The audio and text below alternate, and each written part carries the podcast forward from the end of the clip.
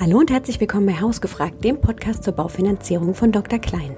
Mein Name ist Anna Kommens und heute habe ich unsere Vorständin Kingi Fuchs zu Besuch.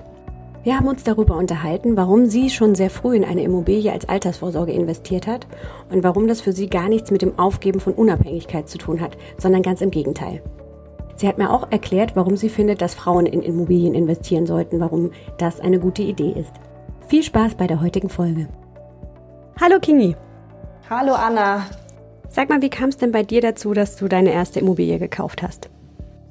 Oh, es kam eigentlich echt relativ spät dazu, jetzt im Nachhinein. Ich habe ja studiert und nach meinem Studium habe ich dann mein erstes richtiges Geld verdient, sodass ich in, ja, in die glückliche Situation kam, dass am Ende des Monats sogar noch Geld auf dem Konto übrig blieb. Und es war dann mit 24, dass ich das erste Mal ähm, dort in den Genuss kam oder hier in den Genuss kam. Und was habe ich dann gemacht? Ich habe dann erstmal meine To-Do-Liste abgearbeitet. Ja, weitestgehend habe ich Schulden aus meinem Studium beglichen. Ich, das heißt, ich habe zum Beispiel mein BAföG-Darlehen zurückbezahlt. Ich habe Schulden an meinen Bruder zurückbezahlt. Der hatte mir was geliehen, damit ich da über die Runden kam im Studium. Und ich hatte mir dann überlegt, einfach mal ein gescheites Auto zu kaufen.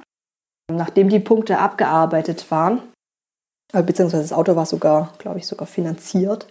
Genau, nachdem die Punkte abgearbeitet habe, dachte ich mir, oh, das wäre echt mega schön, mal in einer richtig schönen Neubauwohnung ganz zentral zu wohnen. Ich habe dann auch direkt was gefunden, hier auf der Altstadtinsel in Lübeck und ja, nach zwei Jahren zur Miete. Die Miete war relativ hoch, also damals rund, oder wir haben damals rund 1000 Euro pro Monat gezahlt, ist die Idee in mir gereift, dass ich mir gerne die Miete, die 1000 Euro, gerne selbst als Miete zahlen möchte.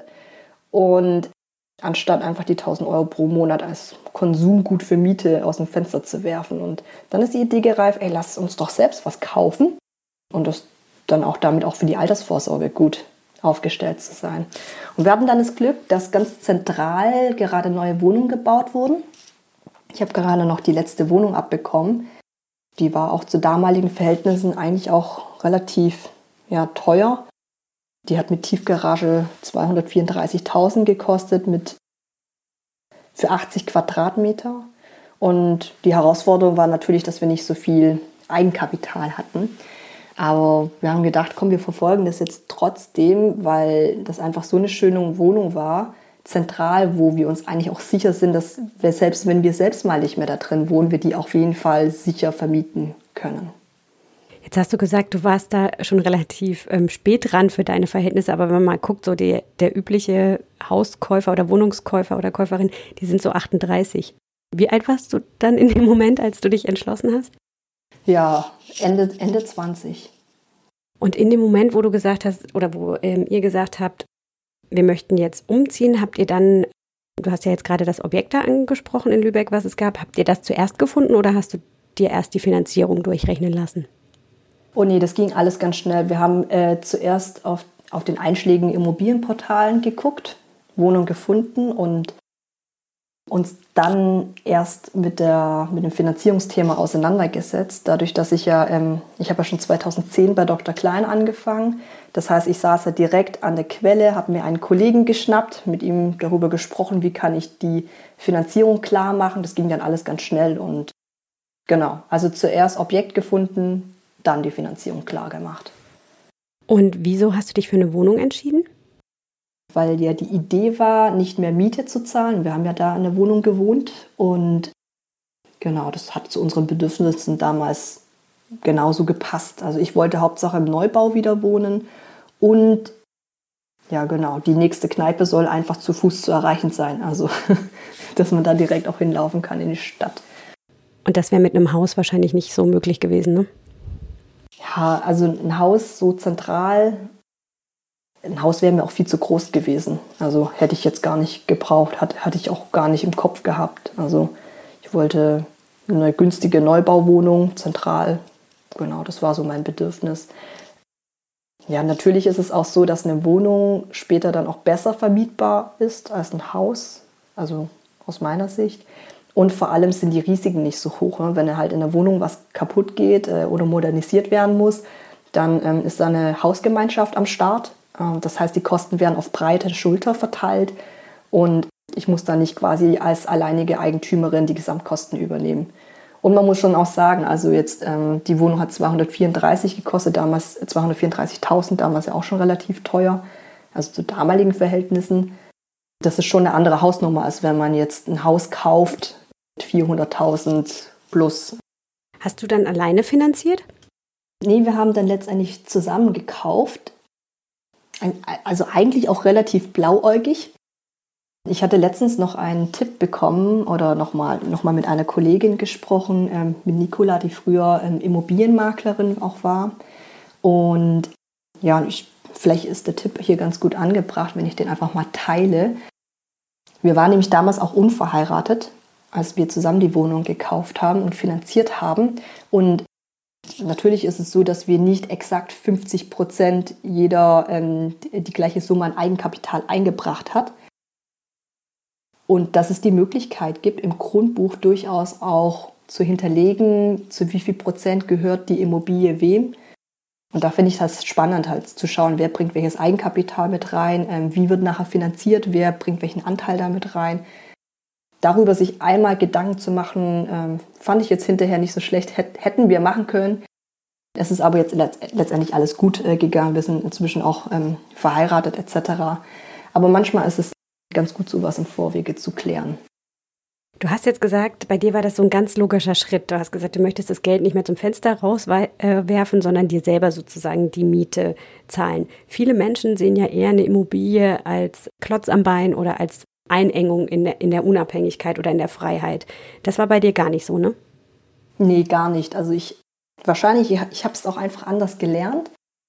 Also einen großen Anteil daran haben sicherlich äh, meine Eltern. Die haben mir ja, ich habe ja direkt hautnah miterlebt, dass ein Immobilienkauf eher Chancen bedeutet und Unabhängigkeit und vor allem, dass ein Immobilienkauf realisierbar ist, auch für einfache Leute. Also meine Eltern, die haben jetzt nichts Besonderes gelernt und vor allem sind sie auch nicht mit dem goldenen Löffel geboren worden ähm, oder auf die Welt gekommen.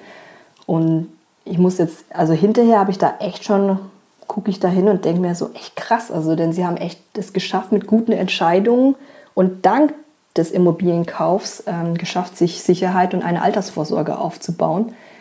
Äh, wofür ich heute als Kind schon sehr dankbar bin. Ähm, einfach, dass ich weiß, dass meine Eltern sich darum gekümmert haben und da abgesichert sind.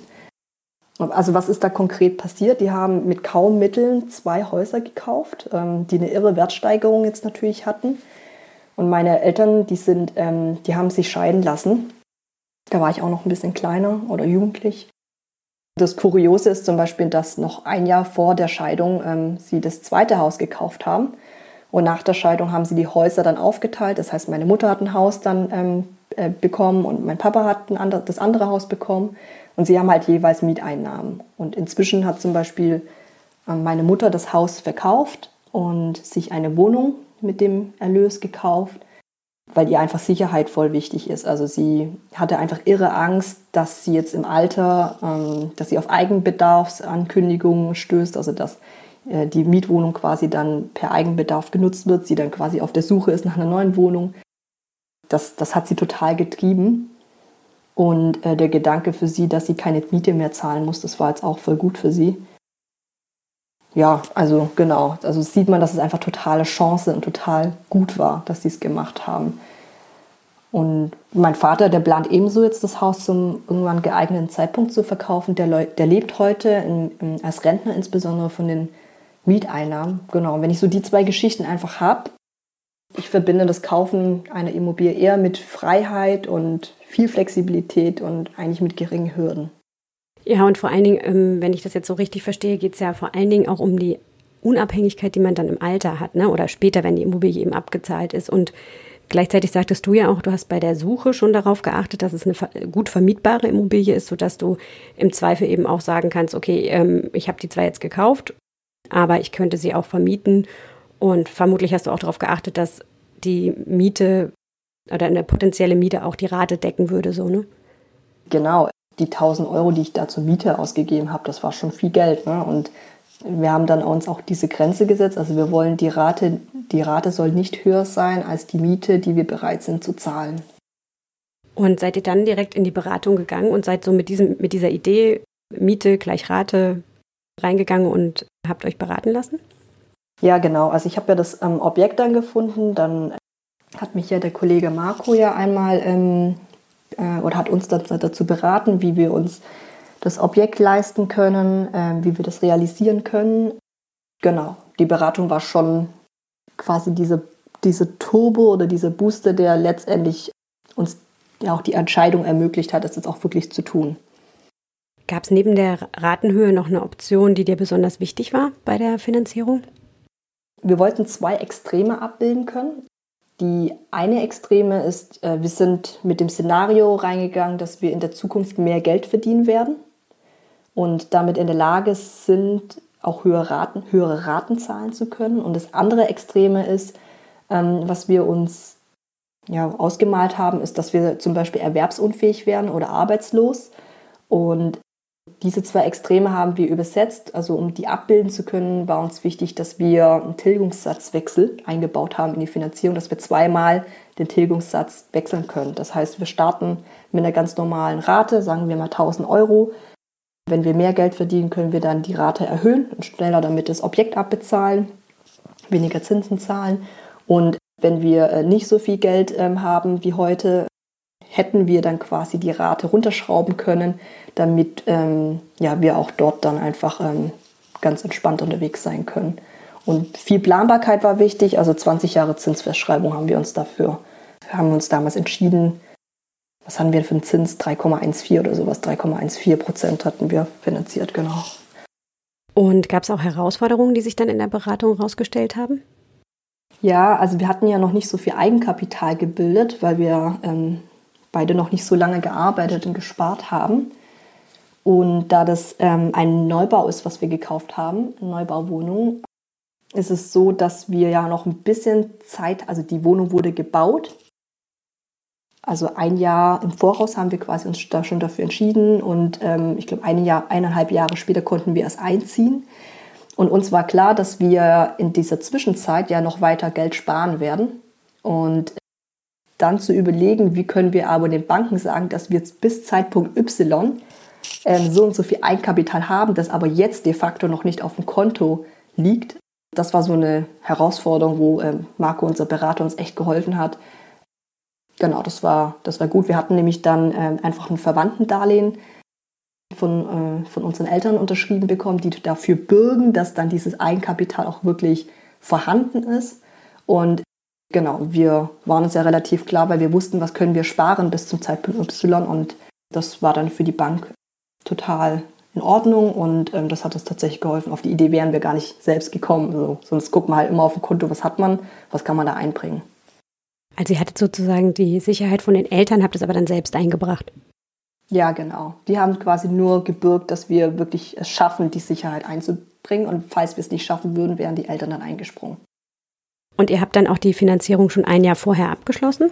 Ein bis eineinhalb, ich weiß jetzt nicht mehr so genau weil es ja für Neubau ist, da gibt es halt auch die Möglichkeit, Finanzierungen auszuwählen, wo du ähm, ein Jahr bereitstellungsfreie Zinsen hast, also wo du keine Zinsen, noch keine Zinsen zahlen musst. Wie funktioniert dann die Auszahlung des Darlehens? Wenn man jetzt selbst ein Haus baut, dann ist es ja häufig so, dass man da so bestimmte Bauabschnitte hat und dann zahlt die Bank eben immer aus, je nachdem, welche Rechnung man dann gerade einreicht. War das bei dir auch so? Ja, genau so ist das. Das ähm, steht dann auch schon im Kaufvertrag. Da wird ganz klar geregelt, nach welchem Bauabschnitt ist wie viel Prozent des Kaufpreises fällig. Und dann gibt es ähm, nach jeder Abnahme, also jeder, jeder Bauabschnitt wird dann quasi abgenommen auch. Und ähm, diesen Nachweis haben wir dann einfach bei der Bank eingereicht und dann wurde quasi die Auszahlung von der Bank auch vorgenommen. Wenn du das jetzt nochmal so ein bisschen Revue passieren lässt, wann, was würdest du denn sagen, wann sollte ich mir denn überlegen, in die eigene Immobilie zu investieren? Also je früher, umso besser. Warum? Weil ich ab einem Zeitpunkt X sowieso Miete zahlen muss oder zahle, wenn ich von zu Hause ausziehe. Ja, in dem Moment könnte man, wenn man mutig ist, ähm, sich auch schon dafür entscheiden, was zu kaufen und selbst diese Miete sich selbst als Eigentümer zu zahlen, äh, beziehungsweise ähm, das Darlehen abzubezahlen. Und ähm, ich finde halt, das Charmante ist, dass man halt damit schon beginnt, einen Sparplan aufzubauen. Also quasi für seine Altersvorsorge schon was zu tun. Das habe ich halt tatsächlich dann erst gemacht, nachdem ich wusste, ich habe jetzt einen festen Job und ich, ich bekomme jeden Monat mein Gehalt, aber ich habe halt schon lange Zeit vorher eigentlich auch schon zur Miete gewohnt. Außerdem glaube ich, je jünger man ist, umso mehr, oder also das ist ja faktisch so, habe ich einfach in der Lebenszeit noch was von der Immobilie. Also beispielsweise auch in Form von Mieteinnahmen oder Wertsteigerung. Und vor allem, je früher ich beginne, umso eher ist das sichergestellt, dass ich die Immobilie vor Renteneintritt abbezahlt habe, so dass ich maximale Freiheit habe. Also ich kann dann mietfrei leben, ich kann meine Pflege damit finanzieren, wenn ich liquide Mittel bräuchte. Ich kann von Mieteinnahmen leben und äh, genau, muss mir in der Rente quasi keine Sorgen äh, darüber machen. Würdest du sagen, dass es besonders für Frauen Sinn macht, in Immobilien zu investieren? Ich bin eigentlich gar nicht so ein Fan von Geschlechterunterschieden, also da Unterscheidungen zu machen. Doch es gibt, es gibt faktisch einfach Punkte, die, ja, wo es einfach statistisch gesehen Unterschiede gibt. Also eines dieser Unterschiede ist, dass Frauen im Schnitt fünf Jahre länger leben als Männer.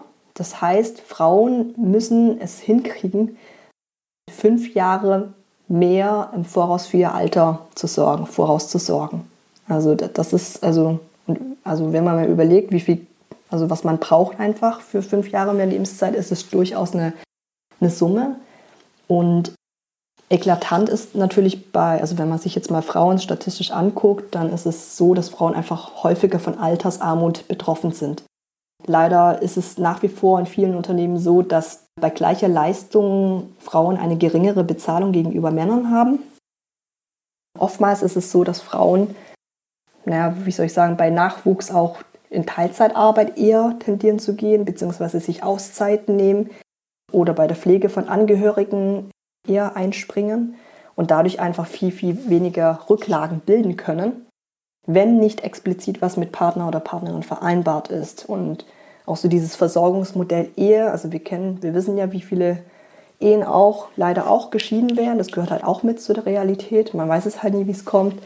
Diese Versorgungsmodelle, die greifen halt nicht mehr so, so stabil. Und Frauen kümmern sich dann im Schnitt einfach viel weniger um ihre Altersvorsorge, sind zurückhaltender bei langfristigen Investitionen wie an der Börse oder im Immobilienkauf. Also wir wissen zum Beispiel ja bei Dr. Klein, dass leider nur jede fünfte Immobilie von einer Frau finanziert wird. Das kennen wir auch von den anderen Marktteilnehmern, dass das, also, dass es quasi auch so der, der Bundesdurchschnitt ist. Also es gibt, was, da gibt es noch einen Unterschied und zwar ist es so, dass nach einer Trennung, äh, wenn Kinder im Spiel sind, meistens auch Kinder bei alleinerziehenden Frauen dann leben. Und als Alleinerziehende mit Kind ist es echt schwierig, äh, im Zweifel eine bezahlbare und passende Wohnung zu finden. Also da, da kenne ich, äh, da habe ich auch so von einer Story gehört, dass es halt gerade zum Beispiel nach Trennung auch, ähm, also dass Frauen sich da einfach auch nicht erpressbar machen sollen, dass wenn es darum geht, wer behält das vorhandene Haus, wo kann ich mit meinen Kindern wohnen und so weiter. Also auch solche Aspekte sind, finde ich, total spannend. Also gibt es ganz viele Dinge, aber am Ende des Tages, ich glaube, viel hängt auch, auch mit dem Selbstbewusstsein zusammen. Also kaufen ist überwiegend noch Männersache. Also Frauen können sich oft mehr Immobilie leisten, als ihnen bewusst ist. Doch oft sind da auch Ängste dabei, finanzieller Ruin, Scheitern, da gibt es so negative Glaubenssätze wie, das schaffe ich eh nicht, das schaffe ich nicht alleine. Das sind, glaube ich, auch Frauen von Kindesbeinen an auch so ein bisschen mehr an klassische Rollenbilder geprägt, zumindest noch in meiner Generation. Also der Mann soll ein Haus bauen, einen Baum pflanzen. Genau, Hausbau, Hauskauf ist irgendwie so ein Männerdomäne, Männerthema, vor allem Hausbau. Und Frauen reden einfach selten über Investments und Finanzen. Also das ist so einfach unterrepräsentiert in der Sichtbarkeit, glaube ich. Planst du denn in weitere Immobilien zu investieren? Oh, das ist sogar schon passiert. Also wir haben ja unsere Zwei-Zimmer-Wohnung, die wir damals gekauft haben, damals erstmal selbst ein paar Jahre bewohnt und brauchten dann aufgrund von Nachwuchs irgendwann mehr Platz. Und daher haben wir dann ein Haus gekauft und die alte Wohnung bezahlt sich jetzt von selbst durch unsere Mieterin ab. Und Also ich liebe ja die Wohnung und die Lage und ich freue mich schon jetzt drauf, in 30 Jahren oder wann auch immer wieder dort einzuziehen. Also da schwärmen wir echt irgendwie regelmäßig von. Genau. Aktuell überlege ich gerade vielleicht ähm, noch eine kleine Wohnung zu kaufen und diese zu vermieten, also dass die Miete dann quasi das Darlehen abbezahlt. Also oft ist es ja so, dass Menschen sagen, die äh, eine Immobilie kaufen, jetzt als äh, Kapitalanlage eher, die sagen dann, man soll da irgendwie nicht drinne wohnen.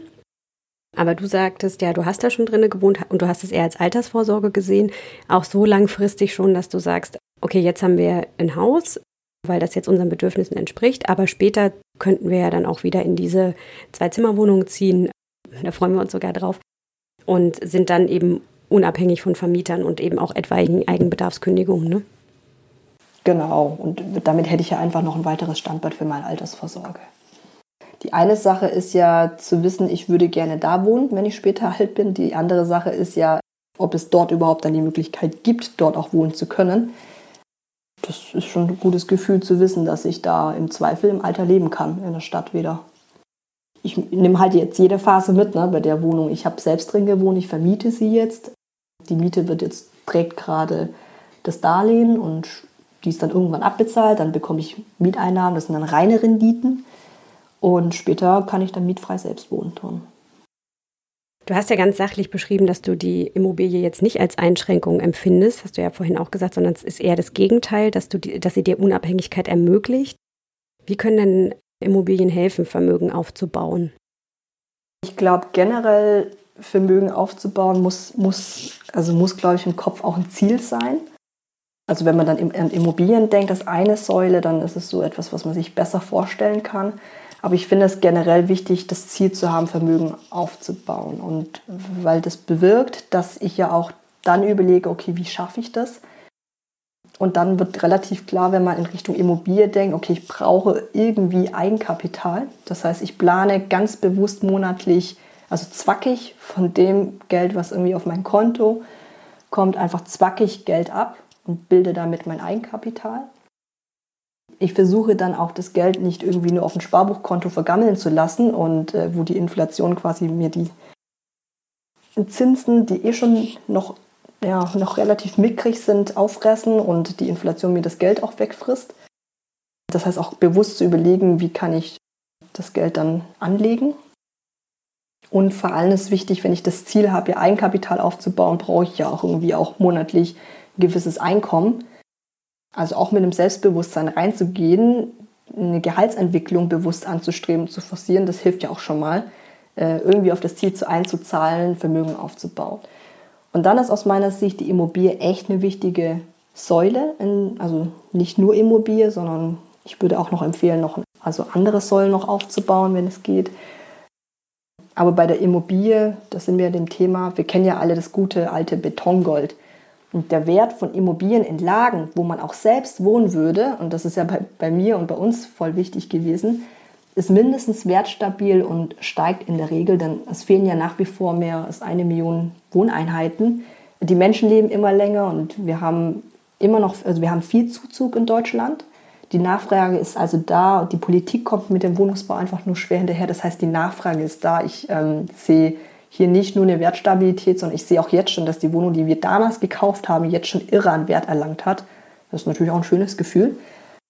Genau. Und zusätzlich ist man mit Immobilieneigentum zum Beispiel auch nicht so dermaßen der Inflation ausgesetzt, wie wenn man das Gesparte für die Altersvorsorge auf dem Konto rumliegen hat und dieses Gesparte durch die Verteuerung an Wert verliert. Achso, und was ich in der, jetzt insbesondere in der Vermietung so richtig wahrgenommen habe, ist, das wusste ich vorher nicht so wirklich, dass wir einfach steuerlich auch einiges absetzen können. Also beispielsweise die Kreditzinsen oder Anschaffung, die können wir, ähm, also anschaffen können wir zum Beispiel mit 2% jährlich einmal abschreiben, was ich äh, schon auch ziemlich attraktiv finde.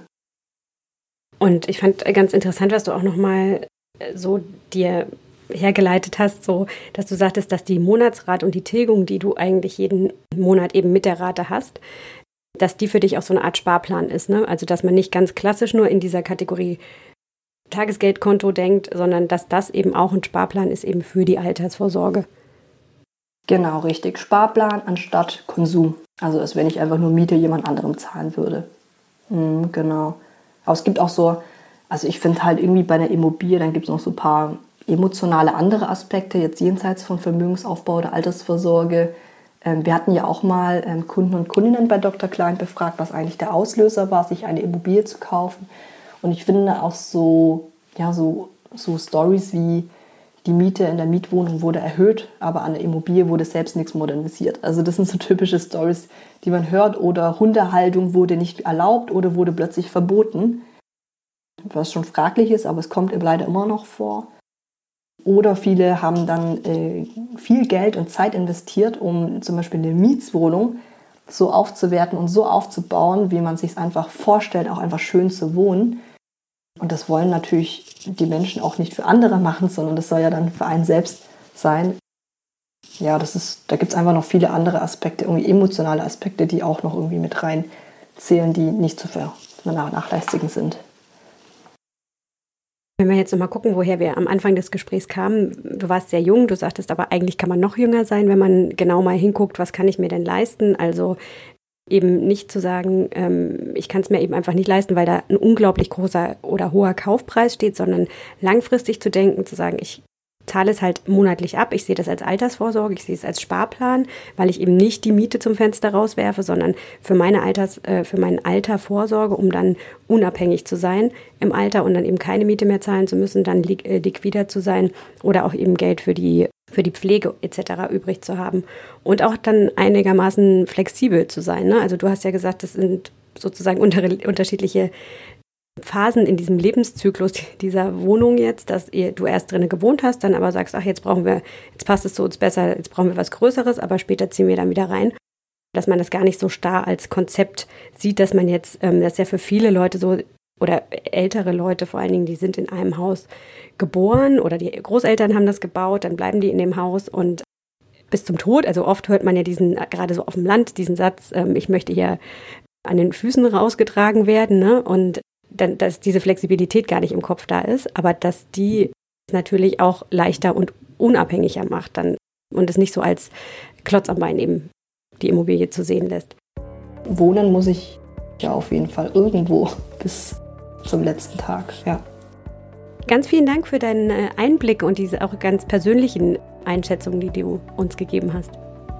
Sehr gerne, sehr gerne. Ich hoffe, dass da einfach der eine oder die andere hier draußen inspiriert wird davon. Und also das ist äh, auf jeden Fall ein Herzensthema von mir, aufzuzeigen, wie wichtig Immobilien für die Altersvorsorge sein können. Dankeschön. Danke dir, Anna. Das war ja mal eine ganz andere Folge, nämlich eher so ein Erfahrungsbericht und wir würden gerne wissen, wie euch das gefallen hat. Schreibt uns sehr gerne an hausgefragt.derklein.de. Wenn ihr noch Fragen habt oder euch ein Thema wünscht, ist auch diese E-Mail-Adresse für euch genau richtig. Dort könnt ihr alles platzieren, was ihr schon immer loswerden wolltet. Wir freuen uns, wenn ihr unseren Podcast abonniert und freuen uns auf euch das nächste Mal. Bis bald!